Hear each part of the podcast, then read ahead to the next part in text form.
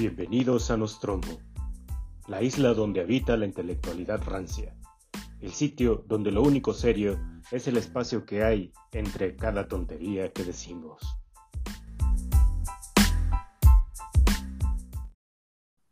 Bienvenidos de retorno, señores, a este su rincón, a este rincón polvoriento que es Nostromo. Entonces, pues vamos a seguir con el temita que nos quedamos, con la segunda parte de, este bonito podcast, para que se sigan divirtiendo, insisto, con las jugadas y, las ocurrencias de nuestro queridísimo eh, alfa omega del, soplo de vida, nuestro enfermero de, este, del bienestar, nuestro queridísimo A ver, este, pues vamos a seguir con el tema, muchachos el tema de la oposición, yo creo que es algo que hemos venido hablando como bastante durante mucho tiempo y es un tema que hemos tocado de manera constante, eh, pues debido precisamente a, quien, por lo menos yo no veo una oposición bien fijada. Ya pedir que sean inteligentes, eso ya es pedir demasiado. Que la oposición está callada, sino que terminan dándole la razón a Andrés Manuel eh, donde cuando nos dice precisamente que es, que es una oposición moralmente derrotada, que incluso es una oposición que, hay que señalarlo, eh, ha llegado tarde a los momentos oportunos, o, por lo menos en los momentos en los que tiene oportunidad como para darle un buen punch a, esa figura y esa retórica presidencial. ¿no? La última que, pasó, eh, no sé si ustedes sepan, pero ya, ya existe un, una, un convenio, bueno, un acuerdo para hacer una nueva institución, que aquí es donde la oposición me parece que no aprovechó. No aprovechó. O hay, una, hay un nuevo instituto que va a coordinarse con el instituto para robarle, eh, para robarle, perdón, para devolverle al pueblo lo robado. Saludos al señor Ludey. Este...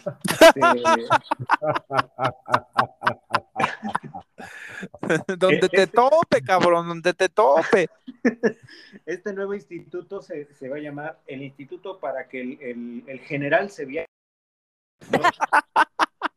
Ahí es donde precisamente la oposición no ha sabido darle como los punch al discurso y, a la 4T, o sea, se han quedado callados, ¿no? O sea, cuando más los necesitan, pendejan o llegan tarde a la cita, o de plano no llegan, ¿no? Y eso, pues obviamente, te preguntas tú, ¿y estos tweets qué son? ¿Papel? ¿Están de papel? ¿Son florero? ¿Qué pedo? ¿Qué opinan ustedes? Mira, no sé, ¿quieres empezar tú, Abraham? No, tú, tú, Choco. Ilumínanos. sí, sí, quiero decir una cosa, ¿eh? Lo que perdimos en seriedad con la llegada de Abraham lo ganamos en entretenimiento. Ah, por, supuesto, claro, claro. Este, mira, aquí, y, a ver si lo podemos hilar con los pseudocandidatos de la pasarela que, que tuvieron los esta alianza opositora que no sé cuántos nombres lleva. Pero creo que hay, hay un par de problemas con, con nuestra oposición. Y el primero y más claro es que los partidos políticos son instituciones de personas políticamente activas e interesadas, ¿no? Eso sería un buen este, definición de lo que es un partido, sin ser demasiado académicos. Ok. Y entonces, cuando una asociación de personas políticamente activas e interesadas no es capaz de deshacerse de los presidentes que los llevaron a la ruina, ya me empiezo a preocupar, ¿no? Y aquí el PAN, el PRI y la botarga del PRD, los tres, los tres pecan de lo mismo. Hasta el doctor Simi es más eficiente que el PRD, ¿No? O sea, Marquito destruyó al PAN y Marquito sigue siendo presidente. Sí. Alito acabó de destruir al PRI porque el PRI ya venía bastante jodido. Bueno, pero en toda justicia Marquito no, los no lo empezó a destruir, ¿eh? O sea, yo creo que Ricardo Anaya hizo todo lo, Ah, bueno, si quieres ser estricto, en realidad desde Fox lo han estado desmadrando, pero o sea, si ya le dieron el, gol, el coche chocado y este güey lo estrella contra un árbol, sí es responsable. Sí, donde, donde se profundizó fue con Marquito. No, o sea, porque no fue capaz ni de cambiar la estrategia ni decir, ¿saben qué, señores? Güey, Germán Martínez, que es mil veces el político que es Marco, renunció cuando tuvo malos resultados. Ajá. ¿No? Y entonces acá otra vez, PAN con Marco Cortés, PRI con Alito, que además queda claro que el hombre no tiene ni palabra ni dignidad. y... ¿El PRD se canibalizó? Y el PRD con, con no sé cuál versión De los Pokémon de los chuchos. Mm. Y siguen exactamente igual. Entonces, a mí, a mí me surge la pregunta, así como a bote pronto. ¿Cómo van a ayudarnos a la ciudadanía si no pueden ayudarse a sí mismos? Mi respuesta es, están muy cómodos como oposición. Eh, Claro. Bueno, ah, está Ellos, bien. ellos, siguen ganando, ellos siguen ganando un platal, ellos siguen viviendo cómodamente, y ser oposición es más cómodo que ser gobierno, y ser oposición cómoda es más, es más cómodo que ser una oposición beligerante. ¿Puedo? Claro, Adelante. ¿Quién te lo impide? Aquí no es una dictadura, ¿eh? Todavía. No lo sé. No lo sé, don Poli. Poliandro. Este, Adelante, caballero. ¿por dónde empezar? Yo creo que mm, y mi postura en este sentido quiero que quede como plasmada desde la venia de un ciudadano que ve, es un ciudadano promedio, no, no quiero que me tomen como un internacionalista ni alguien que ha estado cerca del análisis político en algunos años. nunca ¿no? te hemos considerado así, no te preocupes. Sí, Sí, lo, lo- sé, lo sé. Como, como enfermero nada más, güey. Lo de internacionalista lo dije al principio para, para hacerte quedar bien nada más. No, hombre, qué considerado, ¿eh? Ah, Este, lo sé. es que yo, yo, yo como ciudadano y como persona que a lo mejor eh, a regañadientes o a cier- hasta cierto punto con de mala gana participando en, en el juego este de la democracia liberal, pues no me quedan muchas ganas así de, de analizar esto porque los mismos actores que llevaron a este desastre siguen ahí, ¿no? Y precisamente es como abonar a lo que dijo ahorita Shoko. O sea, no nos va a servir de maldita la cosa mientras sigan ahí los Calderones, mientras sigan ahí los Zavala, los Gómez del Campo, mientras sigan ahí los Belauzarán, mientras sigan ahí los Fox, mientras sigan ahí, este, pues todas esas cupulitas que quedan de estos tres partidos. bañan. Eh, pe- pero, pero bueno, Noroña, y, fíjate que aunque nos caiga mal y no se bañe, tiene más arrastre que estos cabrones, ¿eh? Y tiene más Sí, pero- ingenio. Sí, Pero la neta pero sí. Y, y mira que a mí Noroña no me cae bien. ¿Cómo dijiste? Y, a- y David? aquí, y aquí, aquí el punto, aquí Mira el que a punto mí es, Noroña no me cae bien. aquí el punto es, estamos en un stand-by porque, como bien dices, parece que al presidente pues no le estorba para nada esta opos- opos- oposición acomodaticia, ¿no? Porque como ya bien dijimos hace rato, cuando hablamos de las elecciones estatales, quien llegue va a tener que acomodarse, ¿no? Va a tener que... Y órale, quería ser gobernador, ¿no? Aguántese. Y tenemos esta, ¿cómo se dice? Esta preocupación porque, pues, ahora qué va a pasar, quién va a ser realmente una oposición. Y realmente es muy nula la probabilidad porque no va a ser rentable tratar de ir en contra de la corriente para nadie. Entonces, es- se ve difícil que esto tenga una salida en el corto y mediano plazo porque yo no veo ningún bosquejo de ningún sector político ni de ningún sector económico, porque hasta los sectores económicos que se decía que iban a boicotear a Andrés, yo los veo ya también muy a gusto trabajando con él, ¿no? Pues están Entonces, viviendo de presupuesto. pues, dentro ¿cómo no de lo que se- de lo que puede llamar estas, estas con- concertaciones que ha habido con los consejos empresariales, etcétera, pues yo los veo muy cómodos también. Y, lo hasta cierto punto, sin un PRI de por medio, creo que ahorita en el final de este sexenio se está realmente redondeando la idea de hacer la estructura funcional de un poder centralista, presidencialista, este, que en otro hora tiempo de los 80, 70 era como el, la- el centro de gravedad de todo, ¿no? Y Mira, creo que esa, par- esa parte funcional está, está realmente ahorita ya llegando a su cisma, porque pase lo que pase, parece que no hay forma de cambiar la tendencia en el corto y mediano plazo. No Me sé qué piensas tú, David. No sé qué Dime. piensas tú, pero creo que la ausencia le hizo bien, güey. Mira, de la, de la conversación que tuvimos en el chat ahorita, creo que leyó como tres libros. Pero, pero me gusta cómo pusiste las cosas, te lo Sí. puedo contraargumentar, pero me gustaría primero escuchar lo que dice el poli y luego acabar con el tema, porque todo esto va a redondar, lo redondeamos con el asunto de los, con los precandidatos, ¿no? Sí. Y ya luego de ahí nos brincamos al otro tema y hablamos de Andrés, si Sí, les sí, parece bien. Entonces, Poli, ¿cuál es tu opinión?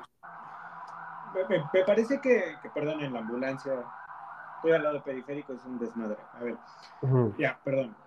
Eh, a ver, eh, me parece que, que, como bien señala aquí nuestro queridísimo Abraham, y- es algo que ya venimos como padeciendo y es algo que conocemos y es algo que he señalado yo incluso en algunas plataformas como en TikTok. Este, el sistema político mexicano no ha cambiado ni un ápice, no se ha movido un solo centímetro. O sea, el- el- la mayor herencia para todos los que dicen, no, es, el PRI, es de que el PRI, o sea, 80 años no hicieron nada, son unos rateros los del PRI. Pues ese es el que diseñó precisamente este sistema eh, político bajo el cual hoy se cobija Morena y, y, y, y el cual ha aprovechado precisamente para minimizar a la oposición. Un tanto porque la oposición les cayó como un balde de agua fría el hecho de ver ese canijo y ver cómo empezaba a mover las cosas, y otro porque son pendejos, y, y, otro lado porque pues decidieron de dormirse en, en, los laureles, o sea, les cayó tan, tan de sorpresa este desmadre, o quizá no tan de sorpresa, pero no pensaron que iba a, a radicalizarse tanto la posición de Andrés Manuel como gobierno, que pues ahora los dejaron sin, sin este... No sé, güey, yo no estoy de acuerdo ¿no? con eso, güey. Espérame, espérame, espérame. Justo hace rato en, en, en la, cloaca, en la cloaca que es Twitter, eh, no sé si fue hace rato o ayer, hay una, una fotito de Santiago Krill con la bancada del PAN, ¿no? Entonces le, dije, oye, güey, qué chida la oposición, muy chida tu- si te tomas otra selfie te van a volver a aprobar un- este, otra ley sin siquiera leerla, cabrón. O sea, ahí es cuando precisamente necesitamos esa oposición, ¿no? Una oposición aguerrida, ¿no? O sea, yo, perdón, no sé ustedes, pero yo no necesito al pinche Krill dándole la, la, la, la palmadita en la mano al, al, al, al no me baño Noroña, ¿no? O sea, y somos, somos oposición política, pero somos cuates, o sea, güey, ¿con qué pinche cinismo? Perdón, pero a final de cuentas, y como en, el chat, esa madre tiene nombre, es- estamos bajo un régimen híbrido que ya le está tirando más, más profundo. Y, y precisamente esta desinstitucionalización no solamente se refiere a la, a la cuestión de la administración pública, sino también a, a la oposición como una como una velita, si tú quieres verlo de esa manera, o con una especie de contrapeso. O sea, los otros güey, los otros güey no solamente están bajando las manos, se están bajando los calzones. Así de plano. Y, y así de, y es más, no solamente Es que ahí, ahí hay un- una contradicción en tu argumento. Le están dando la vaselina a la bancada del- del- del- de Morena, así de, ten, esta es mi favorita. Sin esta no resbala chido. Es que, es que ahí te estás contradiciendo un poco, ¿no crees? Que, pero por supuesto, güey, o sea, y, y lo acepto, lo acepto claramente. Es necesaria una oposición, sí. No la tenemos, pues es lo que hay, güey. Perdón. Pero entonces, entonces, yo creo que tu argumento de que no pensaron, de que no lo tenían previsto, de- no lo sé, güey. Yo siento que hay una negociación más de fondo, a riesgo de volver a ser del lado O sea, del ¿tú conspiranoico máximo. No considero que sea así, Abraham, porque, a ver, ¿tú crees que vas a negociar tu muerte lenta? Pero es que lo, lo que tienes que entender y lo que yo veo aquí es que prevalece el, el- el pacto de impunidad. Ah, bueno, O sea, la, la 4T es, es, un, es un puente del pacto de impunidad. El pacto de impunidad de la 4T es, cámara, te pasaste de lanza en el pasado, ya no vas a tragar como tragabas antes, te voy a seguir dejando vivir del erario, pero ya no te me subas a las barbas porque te vas a la verga. O sea, literalmente te...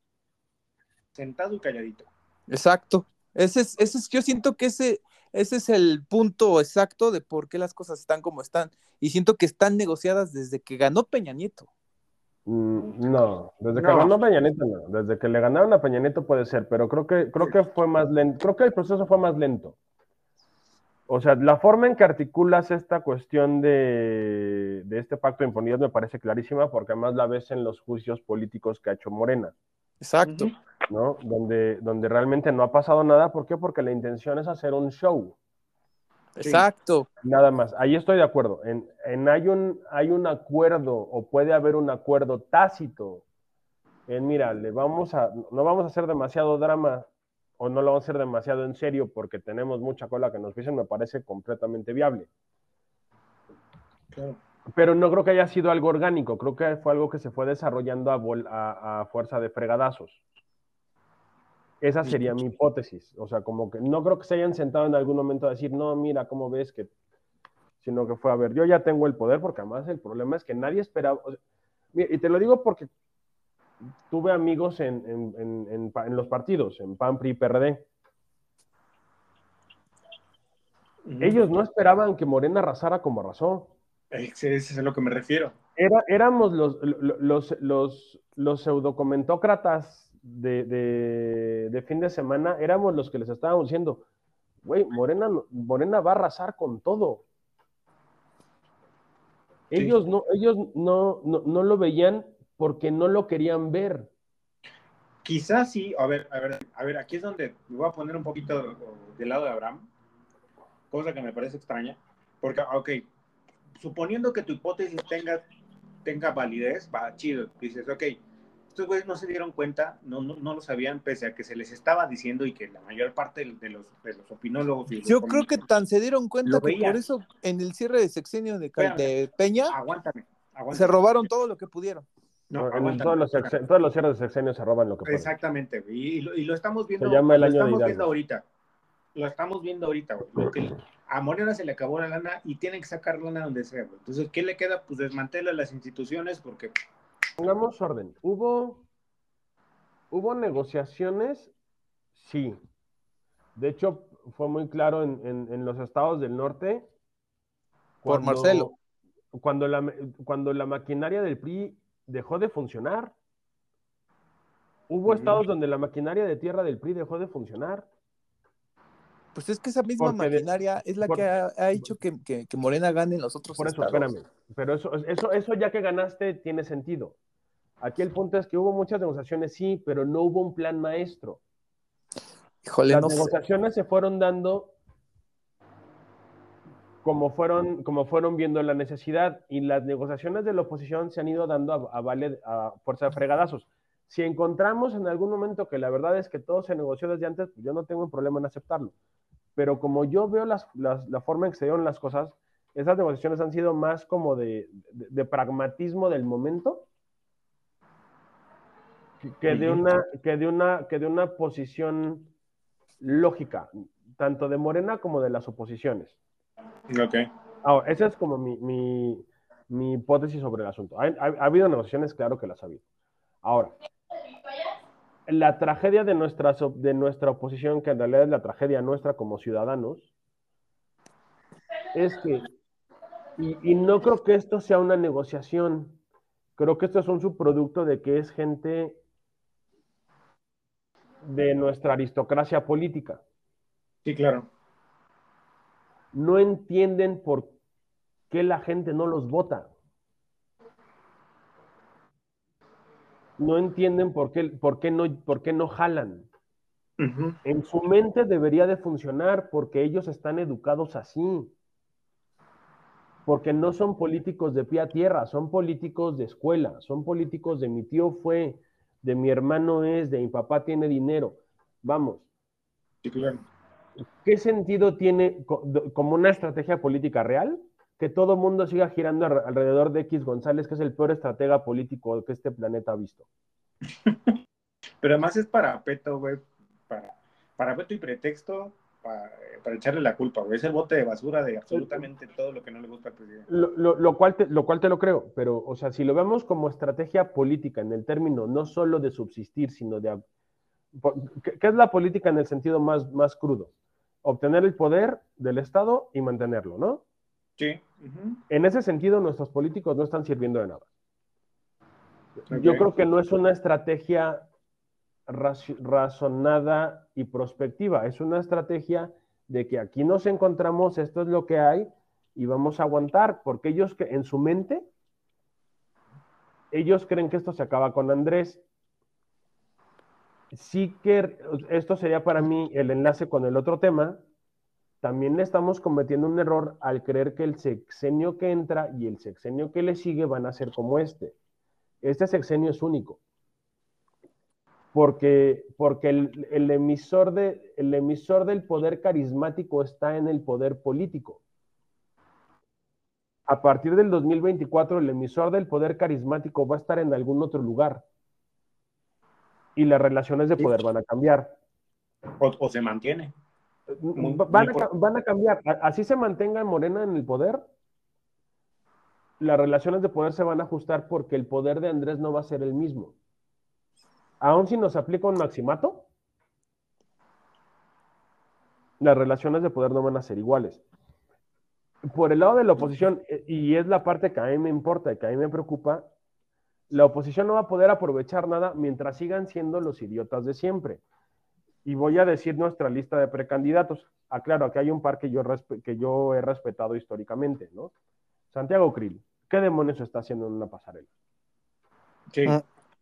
Beatriz Paredes, fue muy buena política, pero ya pasó su tiempo. Van dos, van dos, van dos este, elecciones de, de la Ciudad de México que ella solo sale a hacer comerciales, a bailar y a cantar. Sí. Ya, señora, retírese. Gustavo de Hoyos, es un señor feudal, ¿para qué lo quieres ahí?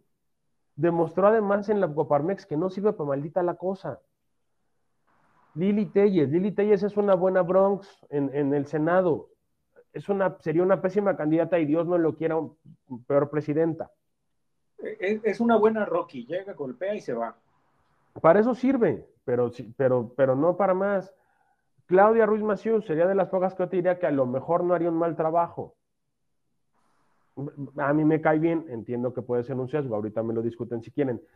Mancera, Mancera es el peor jefe de gobierno que ha tenido este, este país y la pongo, esta ciudad y la pongo por, y lo pongo por encima de... ¿De, ¿De Sheinbaum? De, de Sheinbaum, o sea, y en serio me lo... vive, ¿eh? Ahí se ambientan un quien vive. Bueno, sí, la neta sí. Pero en serio, ¿a esa persona me la quieres poner de presidenciable? ¿Al segundo peor jefe de gobierno que ha tenido este, este, este país? ¿Esta, esta ciudad? Y aquí es donde precisamente yo Espérame, déjame acabo, déjame acabo. Dale, dale, dale, Silvano Aureoles, exgobernador de Michoacán. ¿En serio te parece presentable Silvano Aureoles? No, pues es como si pusieras a este, al, señor, ¿cómo se llama este? Al de Guerrero, que se me olvida su nombre. Eh, ah, el que puso a su hija. Salgado eh, Macedonio. Ah, Salgado Macedonio. José Ángel Gurría, que sí tiene un, un, un, un CV bastante impresionante, pero ¿en serio les parece un candidato presidenciable? Demetrio Sodi, que no da una. Ya debería estar en un geriátrico el señor. ¿En serio les parece un este un candidato presidenciable? Enrique La Madrid a mí me cae, Enrique La Madrid a mí me cae muy bien, pero perdón, no tiene carisma y no tiene fuerza política. Romero. ¿Has, visto, la, la, entrevista que le hicieron en el canal 40 a, De La Madrid cuando está Viri Ríos? Lo hace pedazo. Sí, sí, sí, sí, sí. Entonces, ¿en serio les parece, a alguien le parece, y esto también lo hablo por, lo digo por la gente que, que cree en esta maldita alianza, que alguno de estos pelafustanes es un buen candidato presidencial? ¿Qué? O sea, eh, o sea, pero en, en, serio, ¿alguien cree que es que alguno de estos caballeros o caballeres o caballeras es capaz de jalar el voto del pueblo, es, jalar, es, es capaz de generar algo en el imaginario popular? No. No, y precisamente por eso Morena va a ganar el 24. Y eso es algo Y muy probablemente el 30, güey. No, yo creo que para el 30 ya lo veo complicado, por el, por el mismo desgaste del, discurso. Por el mismo no sé, güey, no, no, es que yo, yo así como veo que ahorita ya, por ejemplo, los salvazos legislativos, güey. Ahorita, eh, ahorita que vamos a hablar de la salud del presidente, ¿no? O sea, no sé, güey, o sea, parece que la, oposición está empecinada en ponerle todo en charola de plata a Andrés, güey. Mira, ahorita lo que tenemos a favor es, que la, la, Suprema se encontró los pantalones. Sí. Y los ovarios y le ha estado diciendo, no, espérame, eso no se puede, no, espérame, eso no se puede, no, espérame, eso no se puede. Pero ¿cuánto tiempo más va a resistir la Suprema Corte sin maicearse, Lo que sea necesario, Abraham, porque además va a pasar exactamente lo mismo con, estas, con estos salvazos. Para, que eso, para que estas eh, situaciones, estas leyes que recién aprobaron entren en vigor, lo primero que tuvieron que haber hecho fue haber reformado la Constitución. Y como Morena no tiene eh, eh, el, el, alcance necesario o, o las, las, partes necesarias para poder realizar reformas constitucionales, se va con las secundarias. Pero el momento en el reformar las secundarias, pues estás ya eh, eh, controversia constitucional de inmediato en el que dice sí, porque va contra la constitución, güey. Y es ahí donde precisamente la Suprema Corte, eh, con todo y, y, la Plagios 3000, pues está, como dice el buen David está encontrando los pantalones. Porque, perdón, eh, y, y, qué gacho que lo diga, pero dentro del equilibrio de poderes, pues es lo único que nos queda como contrapeso, güey.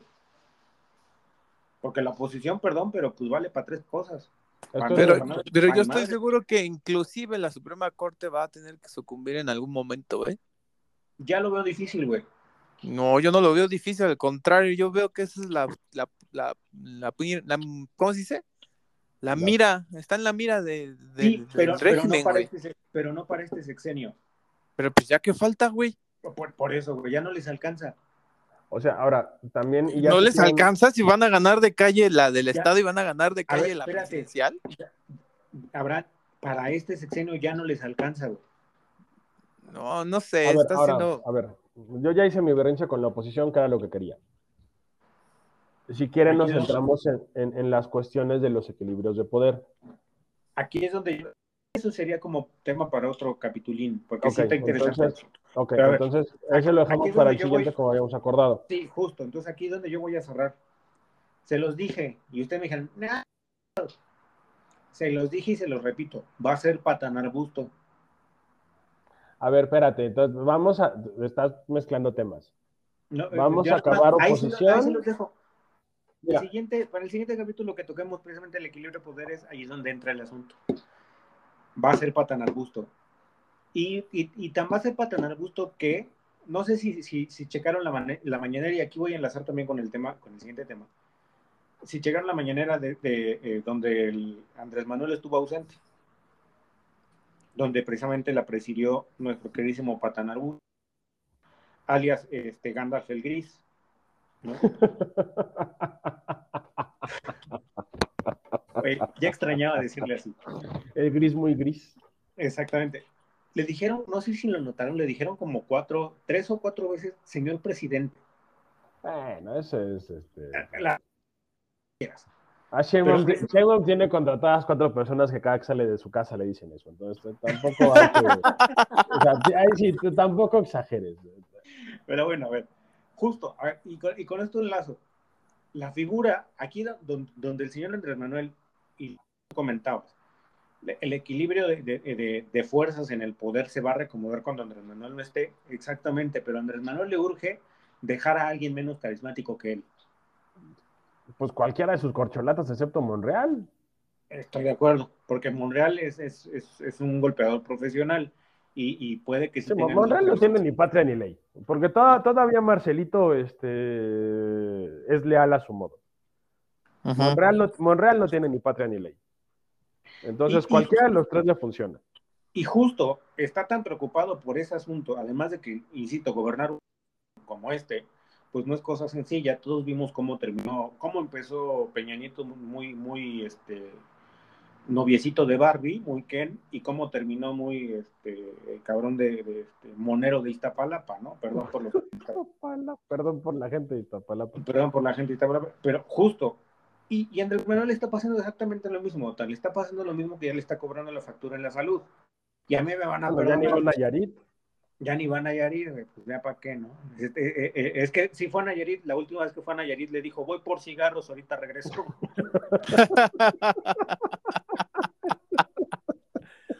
Con razón se desvaneció en Mérida, güey. Es que ese es el punto, güey. O sea, a, a, mí me, a mí no me van a venir a contar. Ese güey no le dio COVID no ha sido la primera vez que se desvanece.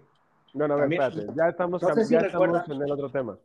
No, sí, no sé si recuerdan, dos, tres días, dos o tres semanas antes, que también se reportó que el señor se desvaneció como a eso de las 12, una de la mañana en una cena en Palacio Nacional. No me acuerdo, pero te creo. El güey ya trae pedos canijos con, y, y además, no sé si se enteraron, pero la cloaca de Twitter andaba muy activa con el asunto, donde incluso alguien, hay quienes apuntaban que el señor tenía una epiplegia. Aquí el, el, el, buen muchacho que se dedica al, a la cuestión de la salud nos puede más o menos explicar qué es eso. Yo me puse a investigar y es como un paro cerebral donde cierta parte del cuerpo de plano ya no, no te sirve. Ok, a ver, acá a ver, déjame decir una cosa. Sí. Y si me va a ver muy fresa. Sí tenemos que tener cuidado con este tema. Sí. Porque todo es especulación y no sabemos. Lo que, Estoy de acuerdo. Lo que está claro, o sea, lo que sí tenemos claro es que su salud no es la mejor y no lo es desde hace, desde hace mucho tiempo, entre otras cosas porque el señor ya está grande. Y porque se la pasa tragando tamales de chipilín cada que puede. Pues, su, salud, su salud no es la ideal, ¿no? Eso está muy ¿A qué se debe? No sé. O sea, puede ser, porque además ninguna noticia es buena. Si, si el señor es la tercera vez que le da COVID, carajo, es el presidente, ¿por qué no lo están cuidando? Y si es una situación más grave que el, el, el, o sea, la, la, cloaca política hablaba de, de, un problema cardíaco. Híjole, no sé. espérame, espérame, deja acabo ya, ya, ya te... Entonces, es la misma respuesta. ¿Por qué demonios no lo están cuidando?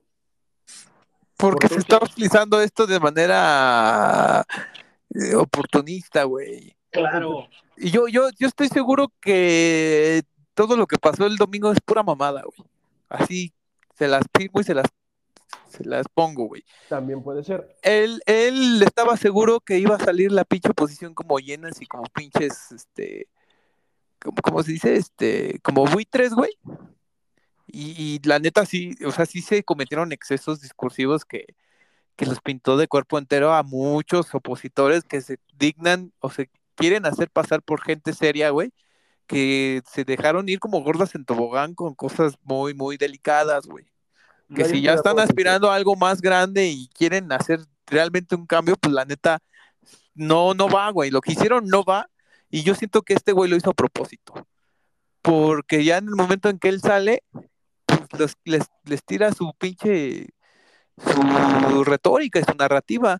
Y yo estoy seguro que el, el, momento en que veo que todos los pinches güeyes estos que hicieron todas estas declaraciones lamentables, se ha de haber cagado de la risa, güey.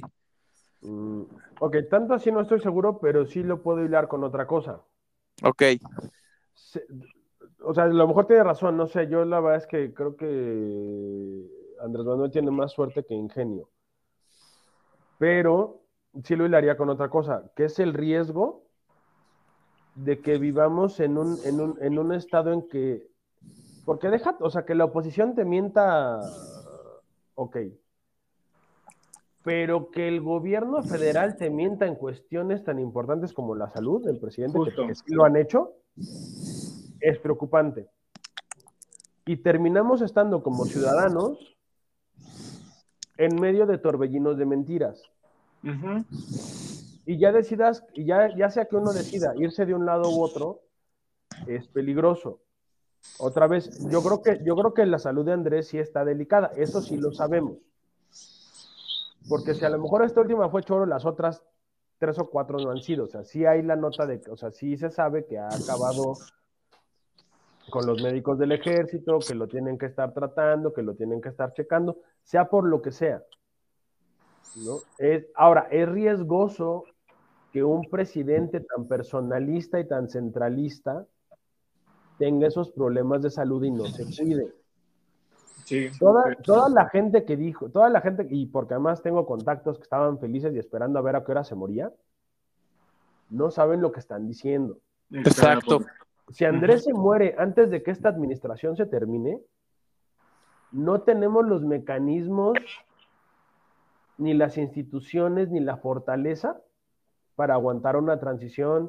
¿Por qué? No sé, pero Andrés Manuel ha tenido, ha tenido tranquilo al México bárbaro. Exacto. El México que se estaba despertando antes del 2018, ahorita está tranquilo, no saben qué hacer, no sé qué es lo que está pasando, pero está relativamente tranquilo. Si Andrés se muere, todo, todo explota de golpe. No, y aparte se, lo, lo canonizas inmediatamente. Lo que también. Entonces, creo que, o sea, ahorita ya los dejo hablar, pero sí quería decir eso. O sea, ¿es peligroso que estemos en medio de puras mentiras? ¿Es peligroso que el presidente no se cuide? Y es una idiotez que lo quieran muerto antes de que termine su, su, su administración, porque no saben el desmadre que se nos viene encima. Exacto. Sí, estoy de acuerdo. Ahora sí, ya le cedo la palabra, perdón. Adelante, señor Abraham. No, pues sí, abonando lo que tú dices, o sea, me parece una responsabilidad bárbara de la gente que realmente se quiere hacer pasar por opositores que hayan, se hayan dejado llevar por eso, ¿no? Entonces, hasta cierto punto yo creo que esto, en vez de, de, de estoy de acuerdo que las mentiras vienen de todos lados y vienen de ambos bandos, pero en este caso la coyuntura le benefició completamente a Andrés Manuel. Sí, sí, la, sí, la sí. oposición no pudo capitalizar nada, como no ha podido hacer maldita la cosa en todo el sexenio, porque se dejó llevar por esta, ¿cómo se dice? Esta manía aberrante de odiar todo lo que venga del presidente, ¿no? Oye, y de ser tan viscerales. Porque Sí, lo podrías sí, sí, odiar, exacto, lo sí. podrías odiar y ser, racion- y ser ras- racional, pero son, son, son completamente viscerales. Ujú. Sí. Eh, Al final de cuentas, bueno, pues ya vimos que el señor salió triunfante del COVID otra vez. Bendito sea el señor, ¿no? Este, eh, y, y, y se aventó su, pues, su bonito video como de 8 minutos, 11 minutos, diciendo, no se preocupen, estoy bien. Mis, mis apenjayos, mis enemigos me querían elegido, pero no, no elegido. Qué chido, güey, cabrón, qué bueno que acabe el sexenio. O sea, ya, si nos va a terminar, de, de- si nos está dando en la madre, que termine de darnos en la madre. Pero, y yo estoy de acuerdo, yo en este asunto los tres estamos de acuerdo, no conviene bajo ninguna circunstancia que vaya a visitar a San Pedro antes de que termine el sexenio. No solamente por, por el asunto de que no, te- no estamos preparados tal vez para una transición, porque sería incluso, me parece que la primera vez en la historia de México que se da una situación así, pese a que constitucionalmente tienes el mecanismo para cubrir ese pedo, creo que no tenemos la fortaleza institucional como para poder eh, llevar esa parte de una, de una manera tranquila, quizá pacífica. Sí sería una conmoción tremenda a, todo, a toda la cuestión institucional y un reacomodo de fuerzas ahí que se les saldría de las manos a todos ellos, tanto oposición como oficialismo. Por Sí, porque nadie está preparado para, para, para existir sin Andrés. Sí, sí, sí, sí, sí. Ujú. O sea, sabemos perfectamente que Andrés es, el- es la válvula de escape de absolutamente todo el sistema político en este momento. Si falta esa partecita, va a ser- va- eso va a explotar de una manera tremenda y va a haber un caos terrible y un vacío de poder muy canijo que se va a profundizar, porque vamos a ser claros, el vacío de poder ya existe, con todo y la figura de Andrés Manuel, ¿no? Porque Andrés Manuel no ha sabido ejercer también un poder racional en el que medio acomode las cosas ha creado confusión y vacío en absolutamente todas las instituciones y eso le conviene y, le cae como anillo al dedo, como diría en aquella, al inicio de la pandemia, ¿no? Pero precisamente, o sea, no, no hay una, no hay un mecanismo de control más allá del constitucional en el, en el equilibrio de fuerzas o en el equilibrio de poderes dentro de la fuerza política que nos garantice que eso, si llegase a suceder, pueda llegar a buen puerto.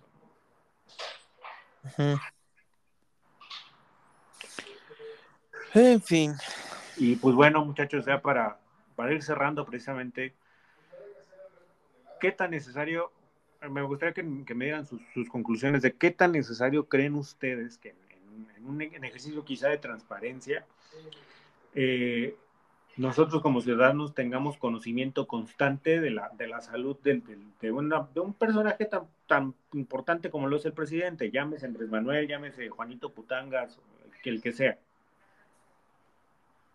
¿Quién va primero? Tú primero, Choco. Mira, yo me acuerdo vagamente de cuando estaba, estaba en la facultad, hicimos un ejercicio, creo que fue en Francia cuando Mitterrand era candidato, él tenía una enfermedad, ahorita no me acuerdo bien cuál. Y se hizo como una reunión entre los candidatos para, para ver si, si lo podían manejar en secreto o si lo iban a usar, y todo el mundo acordó que, que no, que estaba bien, que ese era un asunto personal. Yo creo que no. Yo creo que, yo creo que la salud de quien va a ser presidente o de quien es presidente es una cuestión, sí, de seguridad nacional, pero también de interés nacional. ¿Sí? deberíamos de, creo que hay, es más, voy a ir un poco más lejos, creo que hay condiciones de salud que deberían eh, evitar que, tú sea, que una persona pueda ejercer ese puesto en particular. Este, en el caso de Andrés, entiendo que no quieran que no lo quieran decir porque todo juega alrededor de Andrés. Pero yo como ciudadano sí me parecería importante saber qué demonios le está pasando al presidente. Para también poder prender mis velitas, ¿no? Sí, por supuesto. O sea, esa es mi posición. Yo creo que la salud puede ser algo muy privado en muchos sentidos, sí, pero la presidencia no es cualquier cosa. Si un senador tiene cáncer, es irrelevante. Pero si un presidente tiene cáncer terminal, sí sería importante que sepamos. Yo sé que no es el caso, eso es, es, una posición extrema. Pero si alguien que se está postulando para la posición más importante de la administración a lo mejor no termina, yo como ciudadano sí me parece importante que me avises. Sí, por supuesto. Esa es mi posición. Señor Abraham. Pues sí, eh, abonando lo que dijo Choco, yo creo que sí es un un asunto de interés nacional, pero en este caso, eh, sea como sea, creo que el presidente aprovecha cualquier cosa para jalar agua a su molino. Y en este caso, pase lo que pase, yo creo que siempre va a tratar de hacer que, que esto le genere más adeptos y que le genere más capital político. Porque pues como volvemos a decir, tiene servida, tiene servida la mesa en charola de plata. Eh, yo concuerdo con David, creo que eh, a pesar de que sea una, un asunto de seguridad nacional, sí es un asunto de interés público y que debería de, informarse a toda la ciudadanía, precisamente para tener nosotros certeza de qué también va, y, no solamente en un ejercicio de transparencia, sino también en una, en una situación en la que es importante que, que, ejerzamos este, este derecho a la información como ciudadanos, porque, porque lo necesitamos, ¿no? Eh, yo creo que, que, como conclusión, pues sería ya necesario que esa, esa parte se tome en cuenta y pues también nosotros como ciudadanos exigir que, que nos mantengan informados de que le pase, aún así sea que le picó una hormiga en Yucatán, quieras, güey, pero que, es importante que tengamos toda esa información a la mano, eh, pues también nosotros para coadyuvar en, lo que podamos como ciudadanos en ese, en ese, en ese, en ese asunto y mantenernos vigilantes. En fin, como diría mi querido Abraham, pues en estas andamos, muchachos, y, en estas seguiremos por lo menos eh, en Ascos hasta que hasta que sepamos qué pedo bien y, sobre todo hacia dónde nos van a llevar. Este asunto de la polaca no se acaba, queridos compañeros, eh, eh, y quienes nos llegan a escuchar, incluso en los Balcanes, yo sigo insistiendo en que nos escuchen en los Balcanes. Este, y somos, somos famosos en los Balcanes. Eh, hay que seguir pendientes. Se vienen muchas cosas, obviamente, con este asunto de los salvazos. Vamos a tener pues, para hilo para agarrar y hacer chambritas y, y suéteres. Posiblemente la próxima semana les andaremos hablando de estas situaciones o depende de cómo se vayan acomodando ¿Quién está respirando en el micrófono? viendo. ¿Qué pasó? Nada, que quién estaba respirando en el micrófono. Perdón por Yo creo que Abraham ya se, nos está durmiendo porque ya ves que, como siempre, ¿no? Entonces, nuevamente, muchísimas gracias por acompañarnos en este, en este bonito programa eh, semanal. Los esperamos en la próxima y, pues, como siempre, les mandamos un saludo enorme este, los tres que andamos aquí. Gracias por escucharnos y auf Wiedersehen.